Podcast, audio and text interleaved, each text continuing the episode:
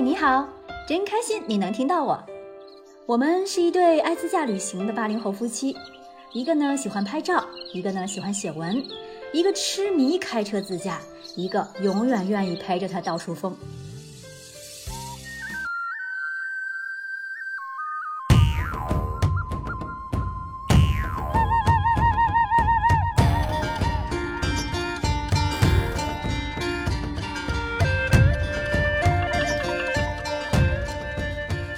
月三十一日这天，我们从抚仙湖开车到了弥勒。弥勒相比丽江、大理来说，名气的确小了一些。这可是一个和弥勒佛同名的城市啊，在很多名刹古寺都能见到开口大笑的弥勒佛。大度能容，容天下难容之事，开口便笑。笑世上可笑之人，是人们对弥勒佛性格最好的诠释。估计每一个来弥勒县的人都会和我一样，想当然地认为弥勒县的名字一定是来自于弥勒佛，但实际上他们一点关系也没有，而是来源于古代居住在这里的一个少数民族彝人的部落。部落的首领叫穆勒，与弥勒相近。随着口音的变化和文字的普及，久而久之，该地就用了弥勒来冠名。后来，弥勒这一地名就相沿到现在了。巧的是，弥勒县境内的确有一个弥勒寺，始建于明朝。如此说来，在弥勒，寺名与县名相同，纯属巧合。但按佛法所云，诸事因缘而生。弥勒寺坐落于弥勒县，正应了一个“缘”字啊。这次和在弥勒的朋友约见的地方是可意小镇，在弥勒镇城北边大概二十公里左右。可意是彝族支系阿细人的聚集地，可意在阿细语里的意思是吉祥之地，就是著名的彝族歌舞阿细跳跃的发祥地之一。我特别特别喜欢他们的民族音乐和舞蹈，在镇子里还参与了一下，结果把自己给喝晕了。后面给大家细说，哈哈。目前小镇已经作为一个风景区进行封闭管理了，需要买票。刚进小镇里，看到里面保持着原始的建筑外形，满心期待，觉得住宿条件应该不差，但还是略有失望的。原来当地不允许客栈老板更改内部装修。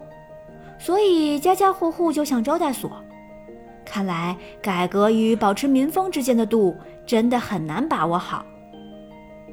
我们住在朋友推荐的一个二层小楼里，这次见面的第二波朋友简直太给力了，他们是一帮热爱生活和音乐的朋友，居然带来了吉他、贝斯、鼓、烧烤架，还有各种肉肉跟八十二度的弥勒特产葡萄酒，当然。还有一大束云南特产的鲜花，今晚就打算在二楼阳台上狂欢了。在等待傍晚来临之前，我们到小镇看阿细族的舞蹈。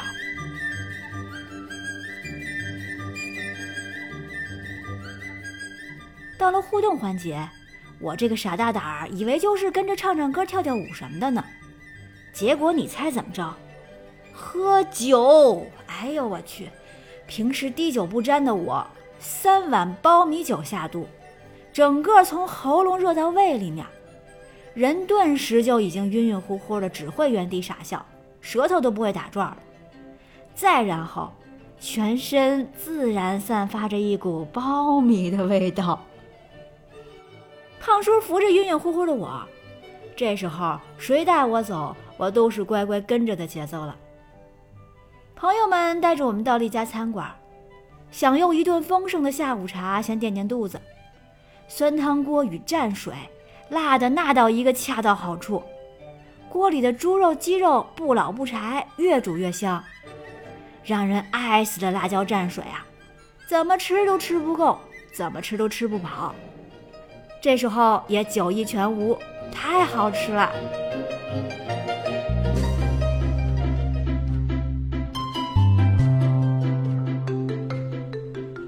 酒足饭饱，在小镇里随意逛逛。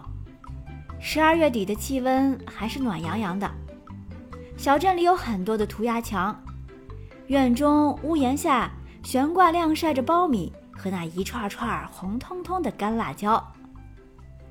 一直到暮色渐暗，兴致勃勃地准备把烧烤整起来，但是天空却开始下小雨。我们将设备挪进挪出，最后干脆你下你的，我们撑伞唱我们的。到最后还是要分开，在红门之外。相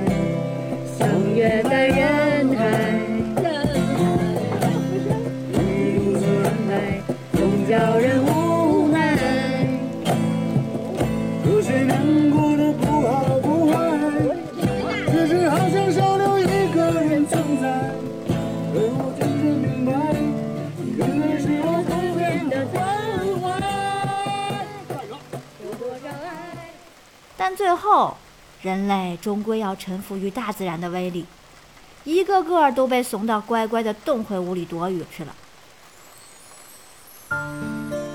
户外玩不成了，好朋友立马邀来了本地阿细族的朋友，继续在屋里唱歌敬酒。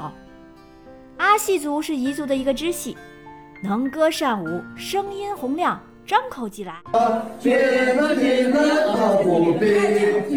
一个一个跳舞比，跳舞比都来呀，唱歌唱都来呀，保卫战车赵母亲，赵母唱都来呀。哎哎，阿母的别说，阿姨的别说，那那都来了。那是那那都来，我是说那是个谁多呀？干谁多？不多，你们也听不懂，你说不是？但是你们听不懂。回去复习一下。公式了嘛？但是能感觉年轻那个美女和那个。我要听到最后那个。都嘞，都嘞，年轻的美女们，都真是一个从骨子里散发出音乐细胞的民族。可是轮到我们唱的时候，却都只能是一些流行歌曲，真是惭愧呀！最后，阿西族的朋友还带来了烟花。今天可是二零一八年的十二月三十一日啊，势必是要把村里人都吵醒的节奏。结束了这欢快而且让人回味的跨年，感谢弥勒小伙伴们的热情招待，真是一个不一样的跨年夜。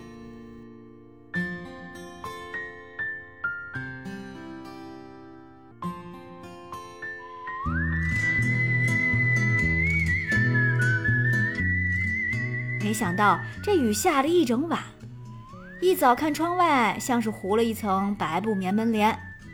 心情又荡了那么一点点，但还是决定按计划出发，去东风韵艺术小镇逛逛。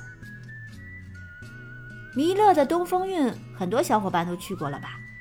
这是一座座砖结构的城堡，没有一根钢筋水泥和木料，通过几何结构的原理，一块块砖交错搭建而成，真是有种小时候看万花筒的感觉，真的挺童话的。他出自一位出生在弥勒的奇人之手，叫罗旭，是一个雕塑艺术家，也是一个油画家。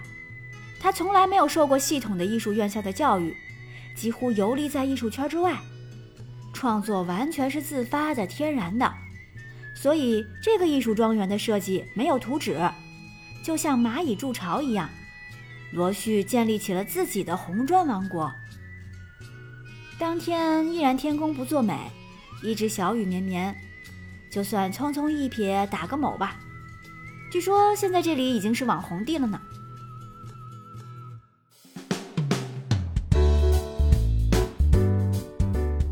接下来朋友们带我们去的这个古村儿厉害了，芦溪城子古村儿，是千年的土长房民居。我是个古村落控，从最开始去大家都知道的开发过的古村，到后来开车自驾，路上看地图，自己学么鲜为人知的古村。因为好奇他们的生活，他们的建筑，只想看看，不做过多打扰。小雨依然不停，而不走寻常路的结果就是能风景这边独好。这是一座汉代就存在的古村了。如果纯粹为了旅游前来橙子古村，交通非常不便利，都是崎岖不平的山路。我们的导航在距离即将到达目的地七百米左右的地方，被一地的砖头挡住了去路。又开车掉头绕了几圈，边走边问，终于到了。由于山区路况不好，路幅狭小，也许就是这不便利的交通，反而保护了橙子村的原貌。但如果你时间充裕，住在这里，才能细细体验山居小村的从容生活。在古村里，只要进入一家，就可以从平台的木梯进入另一家。家家户户几乎都不设防，民风极其淳朴，整个古村任你随意走透透。长期与外界隔绝，得以避免遭受商业活动的破坏，全村罕见地保留了古老的建筑群，也保留了不设防的人心世界。其实，它更像是文学想象中的桃花源吧。上山下山，上山是为了下山，下山是为了上山。然而，改造古镇、古村在中国势不可挡，一座座有特色的原生态景点正在逐一沦陷。可能不用太久，橙子古村也将会有天翻地覆的变化。商铺进驻，民居退场，更多的彝族老人寂寞地坐在村口。无言地望着越来越陌生的家园。我们这些外来客，无非就是从自己呆烦的地方去别人呆烦的地方看看，惊喜赞叹一番，再滚回自己呆烦的地方，继续日复一日的工作生活。而待在这里的人，或许一辈子也走不出来，看看外面的世界。此时，我们是该庆幸自己生活在交通便利的大城市，过灯红酒绿的生活呢，还是该羡慕这样清静无争的过一辈子呢？如果真让我在这里的房子住上一晚，我可能会拒绝，因为孤独、寂寞、冷啊。还是那句话，换个夏日晴天再来，一定会有不一样的心境。然而，此时的心境还有不舍，要和玉溪迷了的小伙伴就此告别了。想要拍一张一起起飞的照片，但飞了半天也飞不好，飞起来的只有一地的红泥巴。下集预告：元阳的天气，你就淘气吧你。